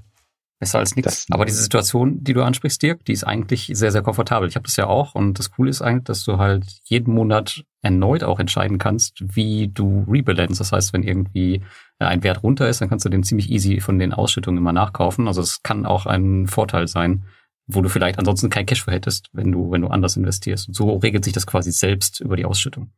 Ja, wobei das mit dem passiven Investieren ist ja dann auch nicht mehr so ganz gegeben. Also ich habe äh, so, Nee, so das ist richtig. ja, wie soll man sagen, äh, als Trade Republic seine kostenlosen Sparpläne eingeführt hat, habe ich so ein, so ein Spaßdepot eröffnet und da dann angefangen erstmal auf Aktien, waren glaube ich auch schon 15 oder so, Mhm. zu investieren und dann jeden Monat zu gucken, ah, welche ist jetzt günstiger geworden, dann äh, investierst du da mehr. Aber ist das dann auf lange Sicht gesehen eigentlich schlau, wenn man dann immer die Verlierer nachkauft? Sollte man nicht die, die Gewinner nachkaufen? Und ähm, da habe ich jetzt dann halt auch angefangen äh, vor ja, zwei, drei Monaten aber erst, das dann da auch äh, halt auf ETFs äh, zu beschränken beziehungsweise dann um, umzuschichten. Wobei Kommt. da, da ist momentan halt äh, die, die gute Situation, dass die ETFs auch alle nach unten gehen, kann, kann man jeden Monat bedenkenlos nachkaufen. Günstiger einkaufen, genau. Genau. Aber es ist ja, ähm, naja, also bei den Verlierern musst du ja sehen, es gibt ja Verlierer und Verlierer. Es gibt welche, die sind wirklich schlecht und äh, die braucht man nicht nachkaufen, aber es gibt ja jetzt auch Verlierer wie beispielsweise den äh, Emerging Markets ähm, ETF oder so, wo Russland jetzt raus ist, die, der hat richtig einen auf den Deckel gekriegt, aber trotzdem kannst du das Ding halt super nachkaufen, weil es hat sich ja einfach jetzt nur ähm, die Zusammensetzung geändert. Ein Land ist raus, andere kommen wieder rein. Da kannst du auf lange Sicht wahrscheinlich wenig mit falsch machen, wenn du an die Emerging Markets glaubst, natürlich. Wenn man keine Bedenken mit China hat, ne? Genau, klar, der könnte auch rausfallen. Gut, da kommt auch wieder anderes nach. Also ist immer das Gleiche. Ja. Äh, tatsächlich äh, habe ich ein ETF Emerging Markets, ich glaube sogar Small Caps. Da kommt dann doch nochmal so ein bisschen die Zuckerseele durch. Aber immerhin ein ETF. Wie machst du denn dein Balancing? Also hast du dann äh, ja so einen Plan gemacht? Keine Ahnung. Also ich habe ja diesen, diesen Koma-artigen Ansatz und habe mir auch daran im Portfolio Performance so ein, ja, ein, ein Sheet gebastelt, wo ich dann auch sehe, wie viel Prozent ich von welchem Merchant Market, Large Caps, Small Caps in der entwickelten Welt und so weiter habe. Ne? Und daran versuche ich mich zu orientieren beim, beim Kauf. Machst du das sowas auch oder ist es einfach Ja, das habe ich mir vorgenommen, wobei ich äh, tatsächlich sehr selten in Pro Portfolio Performance nur noch reinschaue, weil da halt auch die ganzen P2P-Verluste äh, lauern. Äh, du musst abschreiben, dann ist weg. Ja, und es ist ja dann doch immer irgendwie Arbeit, äh, die ganzen PDFs da reinzumachen und die sich die kleinen Dashboards da zu basteln. Ich habe mir das vorgenommen, irgendwann, wenn ich mal Zeit habe, das alles wieder auf den aktuellen Stand zu bringen. Aber je länger man wartet, äh, desto schwieriger wird es natürlich. Ja. Aber das, das ist dein Altersvorsorge, Dirk. Da kannst du schon mal ein bisschen Arbeit reinstecken. Das ist schon okay. Ja, muss man immer dran denken, dass man bald ganz alt ist. Das ja. Nicht so gerne. Ja, ich meine, das mit dem Importieren ist ja wirklich schon sehr bequem. Das ist das, was mich an Cup Trader dann nervt, weil das kannst du dann einfach so importieren. Aber die ganzen PDFs von den Banken gehen ja echt mit Knopfdruck. Der importiert ja mittlerweile sogar die Wertpapiere. Gibt es bei Cap Trader keine PDFs? Oder werden die nicht erkannt? Die werden, glaube ich, nicht erkannt. Also das habe ich schon ewig nicht mehr probiert. Es gibt Leute, die haben irgendwelche XML-Parser geschrieben, aber ich habe mich da nicht weiter beschäftigt, weil es halt nicht mit Klick Dann funktioniert. Mach doch, mach doch mal einen Verbesserungsvorschlag. Der Thomas, den wir da hatten aus der Schweiz, der hat mal sowas gebastelt für, für Interactive Broker, meine ich. Aber wie gesagt, ich habe mich da nicht mit näher beschäftigt. Das war mir alles zu mühsam, wenn ich dann auch noch da äh, mich dann Stunden mit beschäftigen muss, um zwei PDFs einzulesen, dann tippe ich es halt einmal im Monat ab und gut ist. Ja, genau. So viel soll es ja auch eigentlich in der Regel nicht sein, es sei denn, man tradet halt die ganze Zeit rum. Also ansonsten, ich mache auch komplett alles manuell, weil ich denke, das hält sich auf jeden Fall in Grenzen der Aufwand. Ah, nee, die PDFs importiere ich schon von Trade Republic und Consors und so, da kommt direkt, also das geht gut oder das geht, geht auch, funktioniert auch wunderbar, nur halt eben Cup Trader muss ich abtippen. Ich glaube, Bondora geht auch, oder? Mittlerweile bei Portfolio Performance? Ja, aber das sind ja auch nur eine Zahl abtippen. Das schaffe ich auch. Ah. Und ich will auch nicht jede Transaktion drin haben. Da wäre ja Wahnsinn. Da wäre das Ding ja grottenlahm, wenn du wirklich jede Transaktion reinnimmst von deiner P2P-Plattform. Das ist ja, das ist ja Hölle. Ja. Nee, nee, nee. Jeden 10-Euro-Kredit. Kann man aber auch machen. Ja, klar. Kann machen, glaube ich, sogar einige Leute. Habe ich auch am Anfang versucht, ne, bis man halt mal so mit der Zeit feststellt, was so Best Practices sind. Ne. Ich habe ja auch täglich erfasst, lange Zeit. Eieiei, du hast zu viel Zeit gehabt scheinbar. Das ist halt irgendwie so dieses Statistikding, das war schon immer so ein bisschen meins. Und ich meine, wenn du halt mal drei Jahre dabei bist, dann brauchst du halt eh nicht mehr täglich, weil dann hast du ja eine Kurve und eine Entwicklung. Das siehst du ja auch. Das macht doch schon Spaß. Wenn es gut läuft, dann macht Spaß. Genau, wenn es runtergeht halt Wenn es gut läuft, ja. Gut, aber dann aber schreibst du ab. Das schreibst du auch nicht täglich ab, sondern schreibst einmal ab oder jeden Monat. Aber P2P ist ja dieses Jahr das, was einigermaßen gut läuft. Also von daher macht zumindest der, der Part Spaß und nicht die minus 30 Prozent, zumindest bei mir bei Krypto. Äh, das ist dann nicht so schön. Aber P2P ist cool. Dies Jahr. Was bleibt denn bei dir noch übrig, Dirk, an P2P? Was haben wir denn genau. da noch deiner Scheibe? Ja, das meiste lasse ich jetzt auslaufen. Ich hatte da auch übermäßig viele Plattformen, so Jäger- und Sammler-Syndrom. Ja, das kenne ich. Komisch. Voll, ja, ja, voll ausgelebt. Also ich behalte jetzt Omaraha. Mhm. Hast du eigentlich keine Sorgen? Ich meine, das ist ja, wenn wir so unter uns sind, das ist ja schon so der, der, der alleinstehende Akkordeonspieler, der auch nicht mehr der Jüngste ist, oder? Nee, das hast du irgendwie falsch verstanden. Also der nicht? ist okay. äh, zwar da im Aufsichtsrat, aber er ist nicht alleine. Ah, okay. Aber klar, jede Plattform äh, kann von heute auf morgen hops gehen, wobei da habe ich jetzt noch am wenigsten Bedenken. Also da wäre ich jetzt bei Bondora sozusagen tatsächlich vorsichtiger. Okay. Tagesgeldkonto äh, habe ich tatsächlich auch noch. Bei Pandora. Traue ich mich jetzt auch nicht abzuheben, weil man kann ja nie, man kann ja nie wieder einzahlen. Ne? Stimmt, ja. Doch, kannst du bei Unlimited. Ja, Unlimited kriegt man ja noch weniger. Ja. Aber wenn du, wenn du um Pandora hast, dann schau dir mal bitte den neuen Geschäftsbericht an. Der ist nämlich seit heute, glaube ich, verfügbar oder seit gestern. Also da brauchst du dir Pandora erstmal keine Sorgen machen, glaube ich. Aber das nur am Rande. Falls das alles so seine Richtigkeit hat. Wer hat, wer hat den geprüft?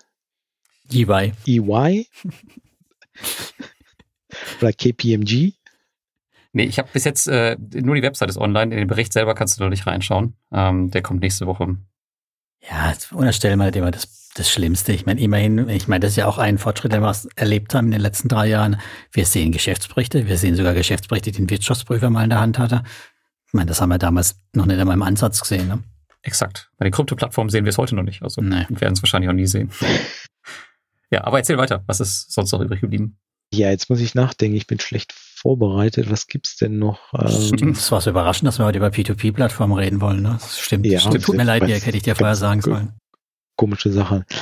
Achso, bei den Bulgaren habe ich noch nicht äh, mit der Auszahlung begonnen. Afranga. Ah, echt? Franga. Okay. Gibt's noch äh, hier die, die Sahnefinanz. Äh, wie, wie heißen die? Eskedit. Ja. Saale Also komische Namen. Also wer sich diese Namen ausdenkt, der müsste eigentlich auch nochmal. Äh, ne? äh, was haben wir noch? Ach, Montserrat haben wir auch. Ah, Das, das läuft jetzt Blessed erstmal noch so weiter. Der Mhm. Rest läuft aus. Falls man da hier nochmal wieder was von Mintos aus dem Recovery. Da muss ich ja äh, Mintos lobend erwähnen. Da bin ich vor zwei Jahren, habe ich denen gesagt, äh, mit euch nicht mehr. Dann wollten sie wieder irgend so ein KYC machen mit mir. Da habe ich gesagt, nee, mit euch mache ich kein KYC mehr. Dann kündige ich das Konto. Ja, kein Problem. Dann werden jetzt die alle, alle Erträge über 10 Euro werden dann regelmäßig ausgezahlt. Äh, und tatsächlich, sobald 10 Euro, 1 Cent, äh, kriegt man das zurück aufs Konto überwiesen. Mhm. Was jetzt natürlich im Laufe der Monate recht selten ist. Gut, aber da hast du ja noch einen, einen recht soliden Block an P2P-Plattformen behalten, würde ich sagen. Bisschen konsumlastig, aber sonst. Keine Immos? Äh, ja, ich hatte euren Sponsor ausprobiert letztes Jahr. State das hat mir überhaupt nicht gefallen. Da habe ich mir mal das, das Projekt da in Hannover angeguckt, was wir da auf der Du sollst Plattform dir hatten. nicht die Projekte anschauen, einfach investieren. Ja, das passt schon. einfach nur, ja, egal was die da machen, Deutschen einfach Projekte weiß nicht. und nee, nee, nee, die deutschen Projekte bin ich auch kein Fan. Davon muss ich, habe ich schon immer gesagt. Du hörst uns Ja, aber zu. die in Estland kann ich erst recht nicht bewerten, wenn Ja, da eben. so ein Häuschen äh, zur Renovierung ansteht, so ein, so ein Hexenhäuschen da irgendwo im Wald für, keine Ahnung, 200.000 Euro. Erscheint mir dann doch schon aus der Entfernung da ein haben sie bisschen schon, was da haben sie einige verkauft bewertet. wieder von denen. Deswegen, das ist immer das, wo ich denke, in Deutschland haben sie noch nicht ein einziges Projekt vernünftig rückabgewickelt.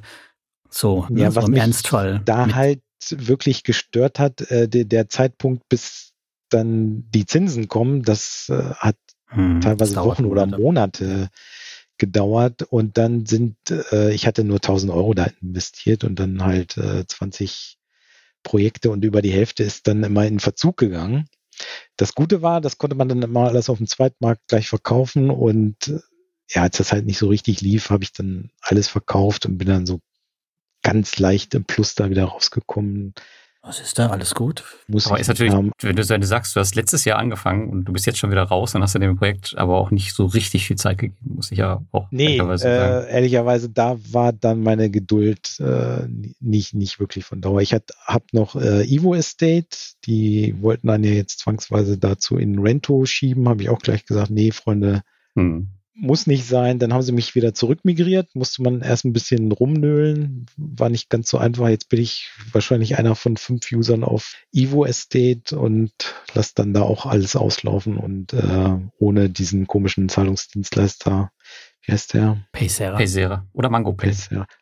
Ach so, ja, das war bei Estate Guru. Der Support ist ja sensationell schlecht, beziehungsweise wahrscheinlich haben die dann keinen mehr oder nur noch einen, der irgendwelche Fragen beantwortet. Ich habe dann letztes Jahr, nachdem ich das Geld abgezogen habe, gesagt, jo, hier, Account könnt ihr löschen, äh, war schön, aber muss nicht sein, keine Antwort, nichts. Und dann Anfang des Jahres äh, haben sie mir eine Mail geschickt, johu, wir haben ihr Konto jetzt hier, bei denen ist das nicht Paysera, sondern Lemonway.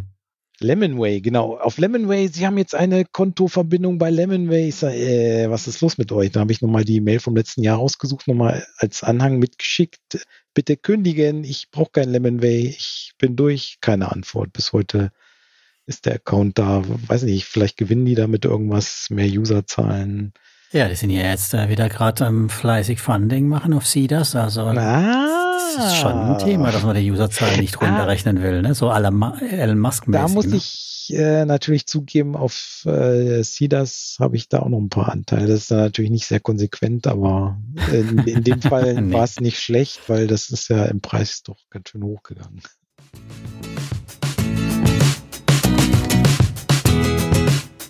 Und bevor es weitergeht, ein kleiner Gruß von unserem Langzeitsponsor Estate Guru. Estate Guru ist noch immer eine der größten europäischen Immobilienplattformen und vergibt besicherte Kredite an gewerbliche Immobilienentwickler. Sie haben seit jeher eine starke Bilanz. Zwar hat man natürlich, wie die meisten Plattformen, regelmäßig mit Ausfällen zu kämpfen, jedoch konnte die Plattform bis heute fast alles zurückgewinnen. Thomas und ich sind schon sehr lange bei Estate Guru und zufriedene Anleger. Meine eigene Rendite nach fünf Jahren Investment liegt bei über 9%. Das kann sich durchaus sehen lassen im Bereich der Immobilien. Möchtest du Estate Guru mal ausprobieren, findest du in den Show Notes einen Link für 0,5% Cashback nach 90 Tagen.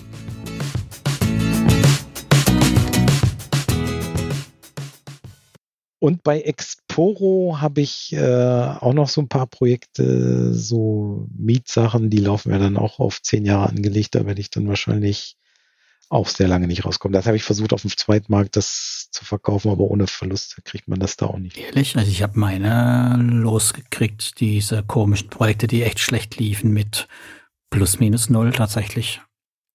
Dieses eine Projekt war ja katastrophal. Das habe ich losgekriegt. Aber ich habe auch das Gefühl, dass man sagen kann, wir haben es ja in der letzten, der heute veröffentlichten Folge schon diskutiert, dass eigentlich das Mietthema ziemlich durch ist, auch bei Expo, oder? Also da kommt nichts Neues mehr und man hört auch sonst nichts mehr. Ja, ich habe da ehrlicherweise lange nicht reingeguckt. Äh, ich hoffe immer nur. Es gibt ein paar Euro, das funktioniert soweit schon noch. Aber zum Beispiel sind die jetzt auch nicht auf der Investment mit einem Stand vertreten, habe ich erfahren. Also kein Stand, nur einer schlappt darum. Ja. Oh, also, verstehe ich auch überhaupt nicht. Ja, für mich ist es kein gutes Zeichen, dass er die das Exporo so. Sollte man rechtzeitig den Absprung schaffen. Ich meine, sogar Balkis ist da, ja. ja sogar die haben Geld dafür. Das ist natürlich jetzt die spannende Frage. Da habe ich auch noch den äh, Ausstieg rechtzeitig geschafft. Ja. Wobei, wie hieß die andere Crowd Estate? Crowd, Crowd Estate, Estate heißt, ne? Da habe ich noch ein Projekt, äh, was seit drei Jahren irgendwie nicht zahlt. 100 Euro, naja. Balgestate noch alle Zinsen trennen tatsächlich in Projekten. Mhm. Alter, ich bin da auch komplett drauf. Also ich äh, bin, ich will es ja nicht, nicht totreden, aber ich weiß nicht, ob die das mit der Crowdfunding-Regulierung dies Jahr schaffen, wenn man sich in die Support, äh, wenn man sich die Projekte mal anschaut, die jetzt schon länger laufen. Ähm, die haben ja keine ausgefallenen Projekte, fast angeblich. Mhm. Aber teilweise, du kannst ja Fragen stellen und teilweise antworten die nicht auf Fragen von November letztem Jahr. Das sieht alles irgendwie nicht so gut aus. Ich kann mir nicht vorstellen, dass das noch ewig so weitergeht. Ich weiß nicht. Das verkaufen sie dann wieder an Estate Guru, das Projekt. Das, ist ne? das läuft dann. Ja, also es ja, ist irgendwie, Macht, die Plattform hat sich nicht so entwickelt, wie es mal aussah. Ja, ist ein bisschen schade. So ein bisschen Konkurrenz. Estate Guru sollte aber. mehr Crowdestor-Projekte refinanzieren, finde ich. Ja, zum Beispiel den Film, ja. ja, das, mh. das ist, glaube ich, jetzt auch schon los. Ich habe jetzt einen Haufen wieder verkauft, gerät über ein Zweitmarkt mit Fettabschlag, aber ich will einfach. Habt ihr den raus. Film gesehen? Nein kriegt man da Geld, wenn man dann anguckt, gibt es auch ein NFT? Ja, das, das, das wäre nochmal eine gute Sache. Wir gründen das äh, NFT-Game äh, Warhunt Show. Aber ich denke mal, diese, den Verlust von Warhunt, den werden sie wieder reinholen mit Foodestor, wenn das erstmal gelauncht wird. Also, das ist gar kein Problem.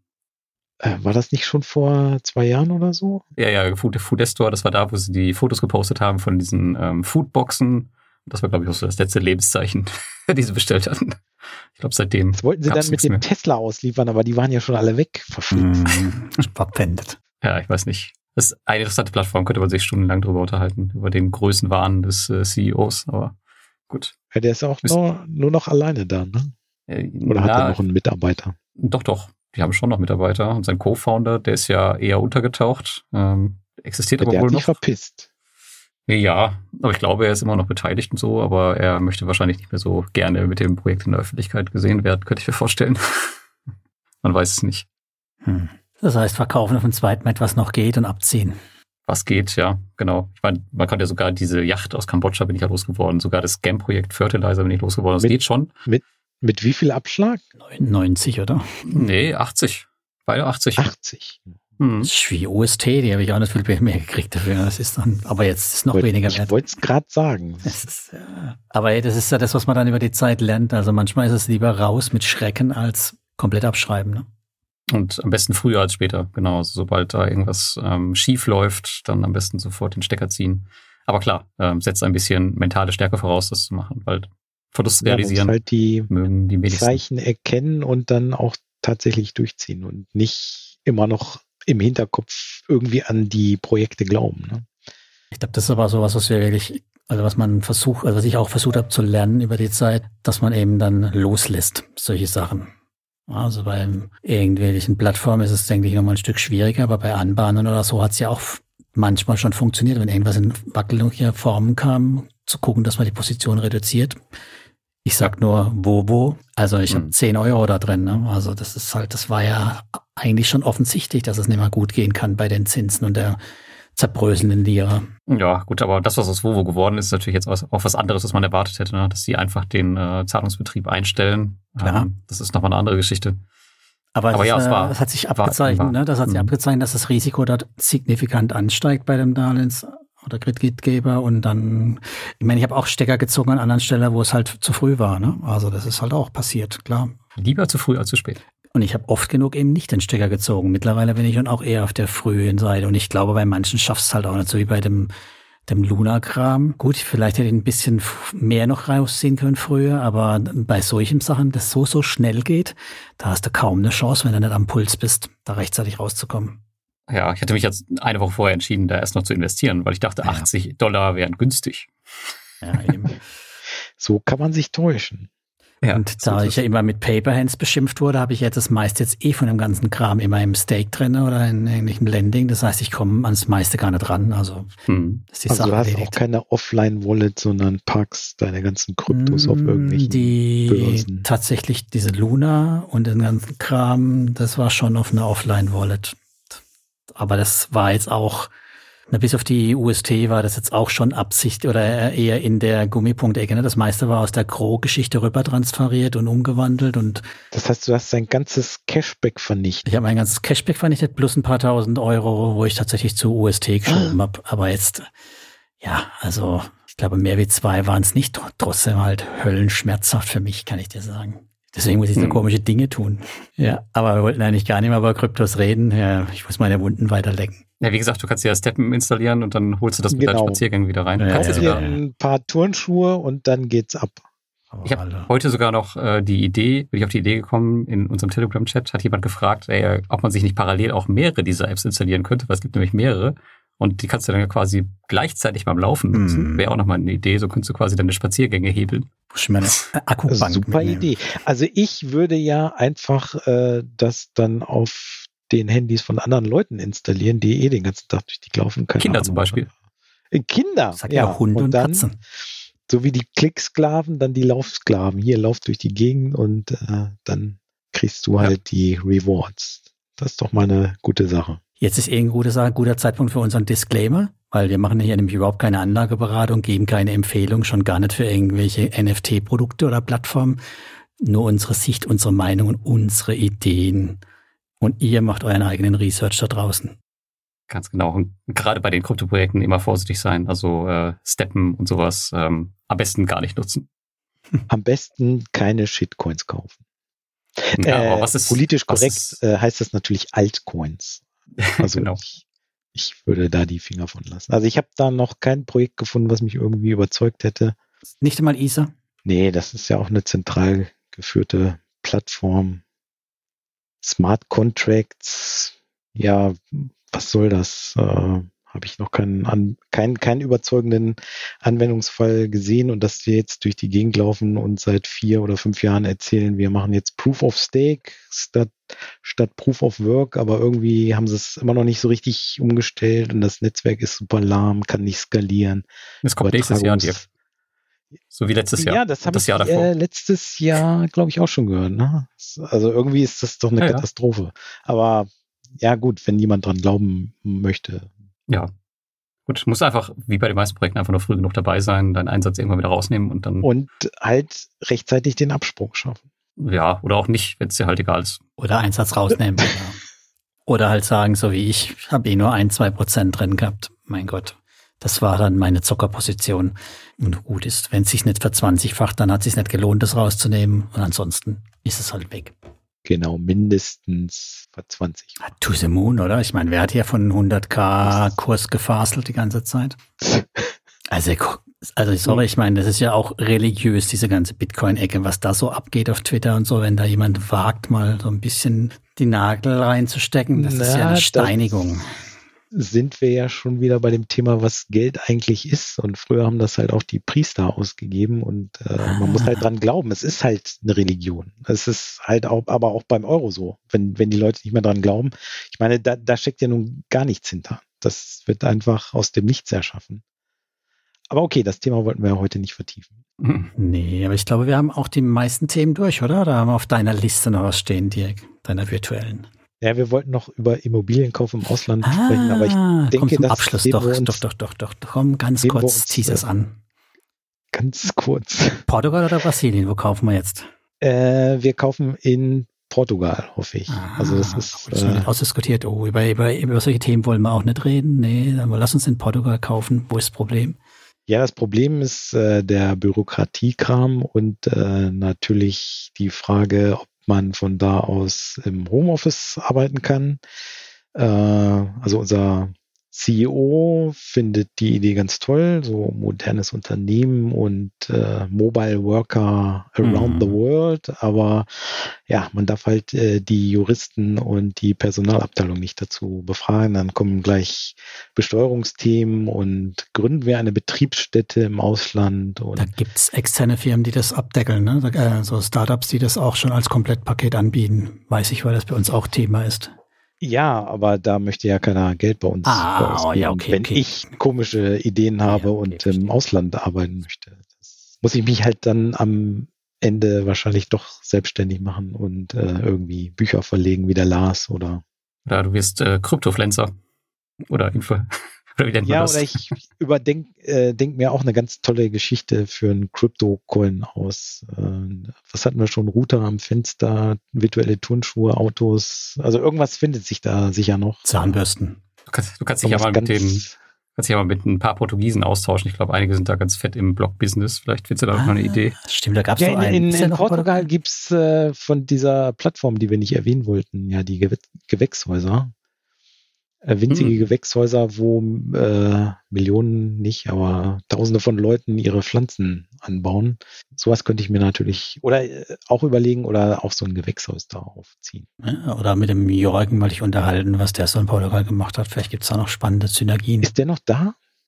Ich Weiß Ich glaube, der es musste wieder muss zurück. zurück nach, nach Dänemark. Ich glaube, der ist jetzt auch all in in dieser Kryptowährung. Er twittert das immer. Ähm, Hex oder sowas. Keine Ahnung. Irgend so ein Müll. Auch was ganz Nachhaltiges. Ja.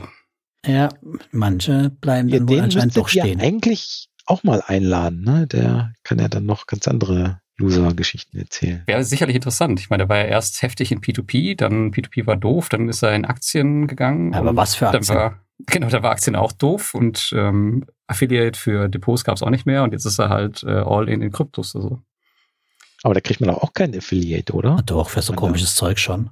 Das braucht er gar nicht bei der Rendite, die Kryptos machen. Ja, Affiliate ist da- stimmt. To the moon. Ja, genau. Gibt es solche Bots, wo du dann zum Beispiel auch nicht Affiliate abgreifen kannst, weißt Solche Autobots und so Kram da. Da gibt's durchaus ganz viel Dubioses an der Ecke.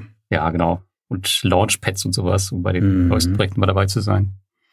Ja, man muss sich nur mal angucken, wie viel äh, äh, Spam man da auf Telegram oder Twitter kriegt, wenn man irgendwas mit äh, Kryptowährung erwähnt. Dann Ja, oder sofort hier- Cake DeFi ist ja auch so ein beliebtes Ding.